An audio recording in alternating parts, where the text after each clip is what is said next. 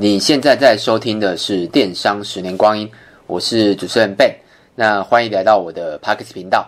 那最近有个新闻，不知道大家有没有看到？就是有一家卖肉干的，然后在虾皮标错价，然后导致他损失蛮多的啦。然后就是就是有一些新闻，有兴趣的可以去上网 Google 一下。那刚好今天我们要讲的也是虾皮，因为真的蛮多人私讯我，会问一些虾皮的问题。因为可能知道我们自己有在经营虾皮啦，然后就问一些操作面啊、广告面啊，或是初学者该怎么做之类的。那我们今天会比较进阶，就是针比较针对是你有在做虾皮的人啊，主讲题目这样，就是今天要讲的就是虾皮下广告会有业绩吗？那我们的实际的操作经验分享，那主要是以关键字部分。那我相信频道应该还是很多人没听过，那我稍微自我介绍一下。那我本身经营电商超过十年，那我们经营的平台有很多，就是譬如说官网啊、虾皮、乐天、商城、购物中心，基本上大部分都有在做。那广告部分就是关键字嘛，Google 的关键字，然后勾广告啊、FB 广告啊，然后社群就是 Line、YouTube 啊、博客，基本上你可以想到的，我们应该都做过了，因为我们经营真的蛮久的这样。那我们就直接进入主题。那我大概先讲一下我实际操作的时间跟一些方法，就是我大概我刚刚有稍微统计一下，因为我刚刚就是为为了录这个 podcast，我稍微把数据抓起来抓了一下，然后时我大概我下关键字的时间虽然有前后期啦，然后我抓那个比较近期的，而且是比较时间比较长的，然后时间在去年的九月到今年的三月，总共是七个月，那我们这。段这七个月，我们一直都都有不断的下关键字。然后之前我曾经有听过我频道人知道，就是在虾皮部分，我们广告有时候会停一下，然后再开一下，停一下再开一下。主要的原因就是我在测试，就是测试什么？就是你有开广告跟没开广告的业绩差别会在这实际上业绩会差在哪里？这样子。那这七个月，我们大概花费大概都是一万上下，有时候会真的比较多，可能两万多。那我大概抓了平均呐、啊，大概是费用大概是一万上下，广告费部分。然后我们只下关键字，所以其他的还有还有一些广告，基本上我们都没有下，就是我们只下关键字，然后行销活动什么都没有做。所以我们我们这七个月我们只做关键字而已，所以我觉得这个数据会比较准一点。为什么？因为其他广告都没下嘛，而且虾皮有一个好处就是。你下关键字，它后台有那个数据可以帮你计算 ROI，ROI ROI 就是投资报酬率啊，就是跟 GA 一样，它就是帮你算那个。虽然它不是它数据都是比较就是整数，它直接进整数。就譬如说，呃，一万八千四百块，那它可能直接记一万八。虽然我觉得这还好，因为整数其实也没差很多啦，它直接是整数，然后。我数据准不准哦？我个人没有去一一比较过啊，但我其实以业绩来看是准的啦。然后，所以我们就是以它后台的 ROI 怎么算就很简单嘛，就是应该说 ROIS 怎么算呢、啊？它就是简单的广告，诶，营收广诶带透过关键字带来的营收，然后除以你的广告费，就这样子而已。但只是我们看的更多啦。然后我们目前大概就只有，但技巧方式、技巧跟广告面的方式，大概就是我们只下精准比对，然后我们广告那个广泛不下，就只上只下精准哦。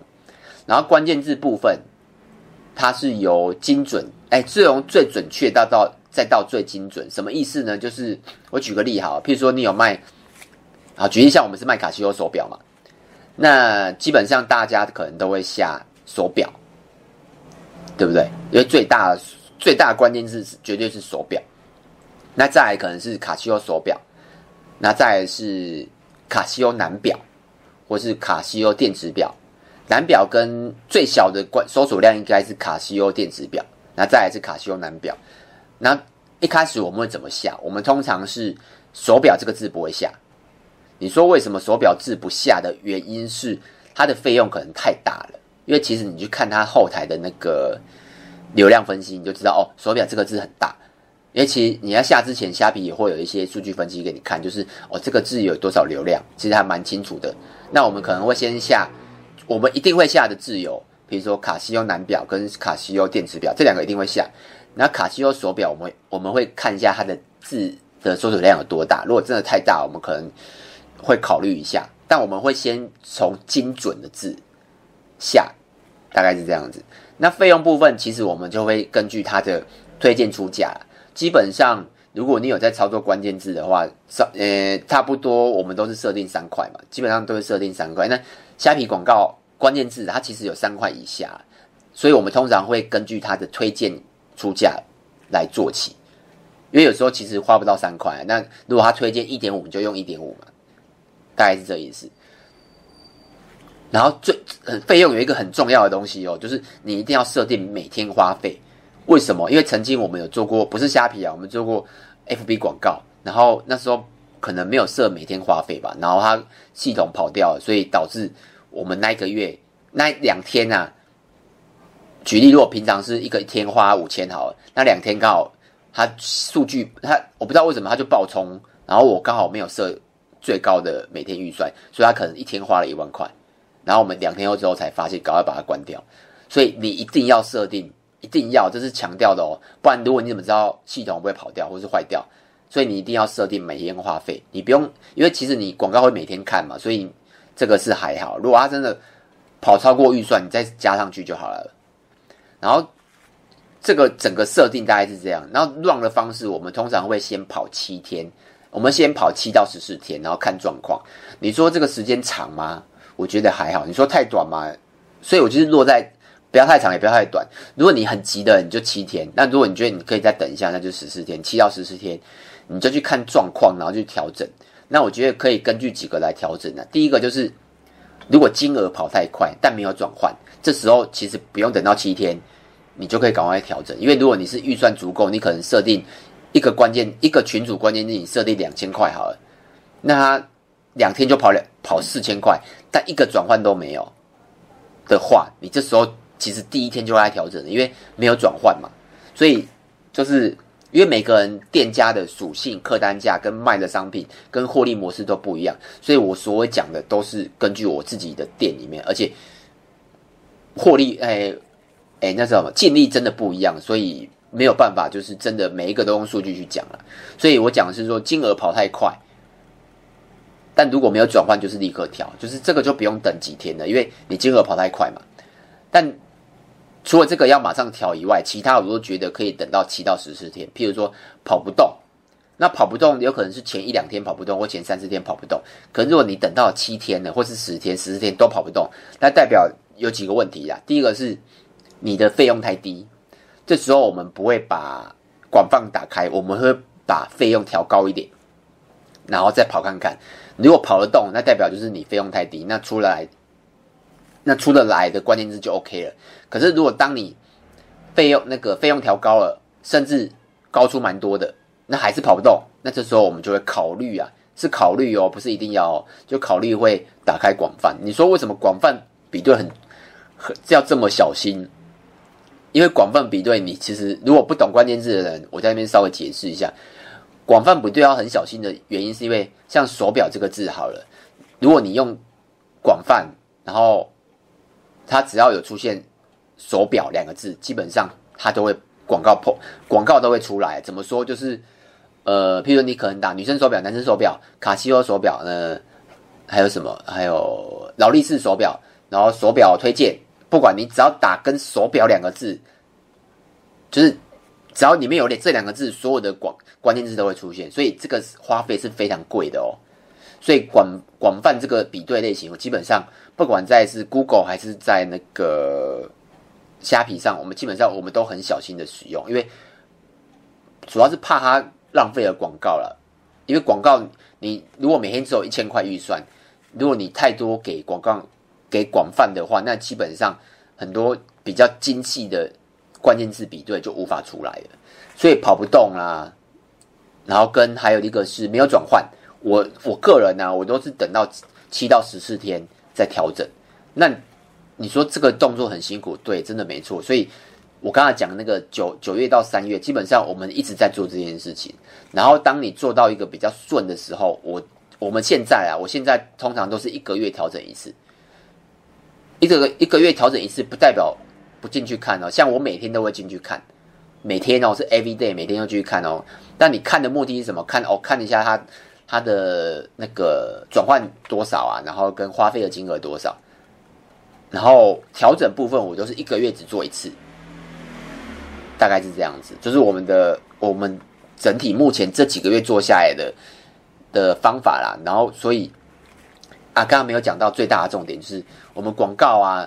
如果还呃，如果以营收来看的话，举例，如果一个月是五万好了，你还没下广告，这个是举例哦，不是实际案例。再跟大家讲一下，就是如果你一个月是原本没下广告，没有广告之前是五万好了，那你下完广告之后，我们的状态是成长一倍，就可能变十万这样子。那你说是广告成长十万吗？不是，是整体业绩，是虾皮的整体业绩。怎么说？因为其实虾皮整体的业绩大概。比平常没有下广告的时候，大概只成长可能两一至两成而已，可能两成而已。那你说为什么会有五成的成长？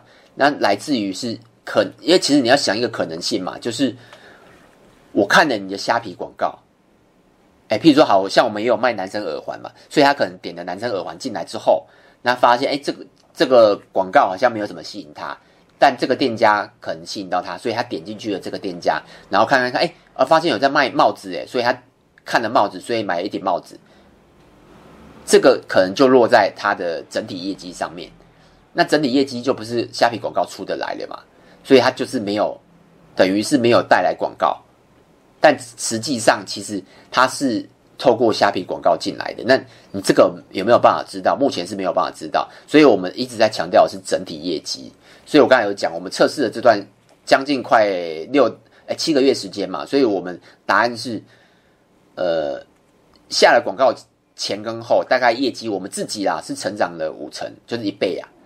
但广告部分大概只成长两成，所以我们是大家应该听得懂意思吧？这个应该不难。所以我们还会继续下的原因，就是因为因为整体的虾皮整体业绩是有成长的。那刚刚如果你就是想学一点技巧跟方法，我刚刚上面有讲，这是我目前我觉得啦，目前还不错，而且可以。花费到比较小额的身上用，因为其实也很多那个我们的厂商问过我说：“哎，你们虾皮广告怎么做？”其实我有跟他讲，然后他才比对下来，就会发现哦，原来他们以前下的方式都错了。然后我就稍微跟他们聊天说：“哎，那你们怎么下啊？”他有跟我讲说：“哦，他们譬如说他们是卖袜子的，然后他们就说：‘哦，他们就下袜子。’然后就是你下袜子，他说：‘对啊，一天就花完了。’但我就问他，那有没有转换？他说没有。对啊，因为为什么？就是告，就像我刚刚讲的，你下手表一定一天就花完了，因为那个关键字太大了。所以你可以下什么？你可以下很多举例，也要举几个例，比如说袜子，你不要下袜子，你要下男生袜子，或是男用袜子，或是袜子男生这样，它的流量一定比较比较小。很简单的方式就是你去根据你的流量来决定要不要下。比如说还有。呃，还有什么东西啊？麦克风好了，像我手上那个麦克风，那你你可以，你不要下麦克风三个字，你可以下，比如说罗德，如果你有在卖罗德麦克风，你就写罗德麦克风，还是什么什么雪怪麦克风，你就下它的名字。如果真的流量还很大，那你就下它的型号，对不对？然后还有下，比如说手，你是卖三 C 配件的，你不要下手机壳三个字，你一定要下，比如说 iPhone 手机壳。那如果它还是很大，你就要下它的型号。手机壳，这样它的流量才会变小，因为你才可以从小慢慢，就是小小金额测试它有没有转换。不然你你的广告一下就被花完，你就会对关键字是反感的，你就不敢下关键字，这很重要哦。那除了关键字以外啦，你还可以做什么？而且我们自己一直在做的这个，其实也要做啦，就是我们有在运费上有调整，因为我们自己有发现虾皮。跟其他的平台比较不一样，他们是比较可能是属于学比较学生吧，所以年年呃年纪比较轻一点啊，所以我们把它的运费稍微调低一点点，比其他的平台稍微不一样，就是我们免运的条件调低一点，比较属适合这个平台的属性。那再来是商品，我们大部分都会放上影片，尤其是广告的商品，我们一定会放上影片。呃，为什么呢？你去想，你把你自己想成一个消费者嘛。你看到一个东，像我基本上我也常在虾，我一个月大概在虾皮买三次商品，就是不管任何东西啦，就我就会偶尔会去虾皮买。你去想一个问题，你在买商品的时候，如果有影片，你是不是会比较想看影片？即使这个影片那大家一定会想说，哇，我这个影片我要拍到很高级、很高级，就是背景啊、配音啊，什么都要，画面都要很好。其实是不用的，你其实只要有一个干净的背景，然后音乐其实你甚至可能连放都不用放，然后只要干干净净的，尤其是功能性的商品，你只要展示它。像我们有卖，像我们还不是功能性的，我们是属于穿搭型的，我们就会展示我们的商品，比如说有 model 照啊，哎，model 的。穿戴的照片，哎，的影片，然后跟单品的影片这样子，我们还没有那种更那种更高级的影片哦，我们就是放简单的影片。所以，如果你当你是消费者的时候，你比较会想要跟两，同时有两家，但一家有影片，一家没影片，然后一两家的照片又差不多，价格又差不多，我相信大部分的人应该会跟有影片的人买。为什么？因为感觉更接近那个商品的嘛，所以我们会放上影片。那再你还可以做什么事？就是你可以外部导流啊。这件事我们我们自己没有做，原因是因为我们自己有官网，所以我们导流都是到官网，我们不会导虾皮。所以如果你有其他的社群方式，比如说你有经营 YouTube 啊，有经营部落格，有经营 IG，有经营 FB，或是你个人都可以，你可以导到你的虾皮，然后外部导流的方式，大概是这样子。然后，然后最后一个是我们之后可能会再。做更多的尝试，就譬如说我刚才不是说我们只做了关键字吗？那我们之后可能会做更多的，它的如果它有允许的广告啦，我们会尝试看看做看看，看有没有成效。那之后也可以跟大家分享。那我觉得最大的前提呀、就是有没有办法计算 ROI。因为像有些像那个关键字广告，它可以计算投资报酬率嘛。可是像有些广告，应该说广告或者是行销方式，它没有办法计算。像我刚才讲的那个那个卖肉干那个啊，他是做行销模组，所以他也没有办法计算，应该是我记得是没有办法计算投资报酬率的啦。所以他可能看的是什么？他可能是看的是整体业绩，但我不知道他的他有没有在看啊？因为像我们一定会看，像如果我们有做的时候，我们一定会想要知道没有做前跟没有跟做了之后，它整体业绩的差别。为什么要这么做？就是你要比较后，你才知道到底。你做了件这件事情到底有没有帮助？不然老实说，你看你无缘故给客人折扣那些钱，譬如说可能两件折五十啊，或是三件送什么东西，这些都是钱。那如果你免费送给他们，但你又没有带来相对的业绩，举例好了，如果你还没你还没做那些活动之前，营业额五万，那你做完这些活动之前，营业额可能是五万五，只多五千，可能跟你可能甚至连你的成本都超过了。所以做这件事可能就是没有意义。可是如果你营业额五千，哎五万，但你做了这件事之后，营业额成长到十万，那它就有意义了哦。所以我觉得要做的方式就是很简单。如果他有办法计算 ROI，那就是我觉得是最好的广告。可是如果没有办法计算，你就要去想你要用什么方式。像我们自己很简单，我们就是用用那个虾皮的整体营业额来看。因为像我们现在很简单，我们就是我们现在已经有关键字的数据了，营收了，所以像我们平均啊，我们在这七个月营业额都蛮平均的，大概都是成长四到五成，所以我们会用这个为广告钱，所以我们之后可以再做一些虾皮上面的行销模组，那它就是广告后，那我们就可以知道，哎，前跟后的差别大概是这样子。那其他的我可以跟大家分享一下，就是我最近看到虾皮的一些状况。如果你有想经营虾皮，也可以听听看。就是虾皮啊，目前它的交易费越来越贵。四月今年的四月一号，它所有的类别都会涨一趴。然后，尤其是如果它在做活动的时候，可能是一趴以上。相信有在做虾皮的人应该都知道。而且以我这做十年以上了的经验，告诉我，几乎啦没有一个手续费，任何一个平台几乎没有一个手续费是越来越低，都只有越来越高的状况。你说为什么？因为各方面物价都在调啊，他们虾皮也是需要赚钱的嘛，所以我相信只会越来越高，甚至是可能是打平或是越来越高，所以你不用期待会降低啊。可呃活动性有可能，但基本上常态性一定都是越来越高了，所以这个手续费越高是一定的事情。然后第二个是它的规格也会一直越来越严格，因为如果它的它的状况，虾皮没有什么竞争者的话了，我相信它的规定，譬如说什么规定呢？就是出货时间啊，然后我们的客服状态啊，它一定会规定的越来越严格了。所以你要做虾皮，你要有心理准备。它不像其他的平台，就是呃条件比较没这么严格。就即使你是个人卖家的话，其实他条件也蛮严格的。就是你一开始进去可能 OK，可是你会被他的条件慢慢的绑住。像我们自己就有一点被绑住，但就是没办法，你必须要在这个，你还是呃，就是你还是寄人篱篱下嘛，就是还是需要做这件事情。然后再来就是虾皮有比较有一个比较蛮大的问题，我觉得是全台湾的平台都没有的问题，就是。呃，好处有好处也有坏处啦，就是它有众多众多的大陆店家，那这个坏处是什么？就不用大家都知道嘛，竞争嘛。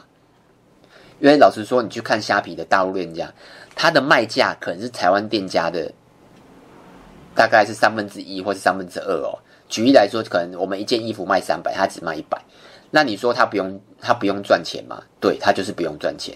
你去看大陆的营业模式就知道了，他们就是。以以那个方式来赚钱，所以他们的思维跟我们思维，老实说是完全不一样的。你不用去想说，其实这个问题我想过啊，为什么大陆卖家可以不赚钱？但其实你去看大陆的企业，他们很多都是以不赚钱为前提，然后或是呃有呃市占率为前提。所以，我们台湾的店家要跟大陆的店家竞争价格这件事，老实说，你不用去想了，做不到。所以你说价格做不到，那你只能用什么东西来做到？比如说我刚才讲的嘛，影片嘛，然后照片嘛，然后你的客服方式嘛，或者是很多，比如说像我们台湾有开台湾的发票啊，对不对？有些公司它必须要报账，那就只能跟台湾的店家买。那你提出更好的服务嘛，更多的保护嘛，就是让客人可以接受你稍微贵一点的价格啦。对，不然老实说，你要跟大陆的店家比价格，基本上。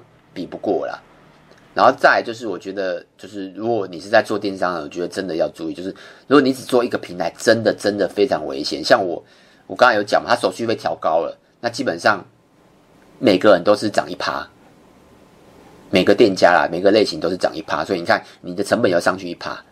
那像我们自己是有开发票的店家，那如果有一天虾皮规定。全部的不管是任何的平台都要开发，任何一个店家都要开发票的呢？那老实说，你的成本就是五趴以上了。诶，对这个，诶，对啊，每个平台都要开啦。对这个可能就不在，嗯，但我觉得还是只做一个平台很危险的，就是你的、你的、你、你的所有的交易跟所有的流量都是被绑在一个平台上面，他说什么你就必须要做什么，真的很危险。那所以我们最后讲一下结论。就是你要现在就要开始去思考，要分散风险。就是我刚才有讲嘛，就是分散风险有怎么怎么做？你可以分散平台的风险，分散你的交易模式。那交易模式很多嘛，你去到其他平台、其他的平台开店嘛，或是呃利用社群来交易嘛，很多嘛。就是你应该是说你的营收不要都只来自于某一个平台，不管是虾皮还是什么都好了，就是不要只来自于一个平台这样。然后再来就是，如果你只靠广告来维持基本的营收也不行，就是你基本功还是要做啦。就像我刚刚讲的，呃，我们虽然广告是成成长两成，但我们的营收是成长五成。那你说为什么？因为我觉得有可能是我们基本功有做，所以被看到了。所以当你打广告的时候，大家也会看到你其他的东西，而且你其他的服务也会被看到，所以会带来呃相对的营收。所以基本功真的还是要做，然后。再就是我刚才讲的嘛，就是你要靠，如果你你要做虾皮，你要有一个要有一个领悟，就是你不要再靠低价取胜了，因为现在老实说不适合了。因为好，即使像你现在可以靠低低价取胜，但老实说，你去计算你的人事成本跟你的各个成本，你的净利真的是赚钱的吗？或是真的赚得够吗？因为低价，老实说，像我们以前也做过低价，所以我们知道低价这种东西在台湾。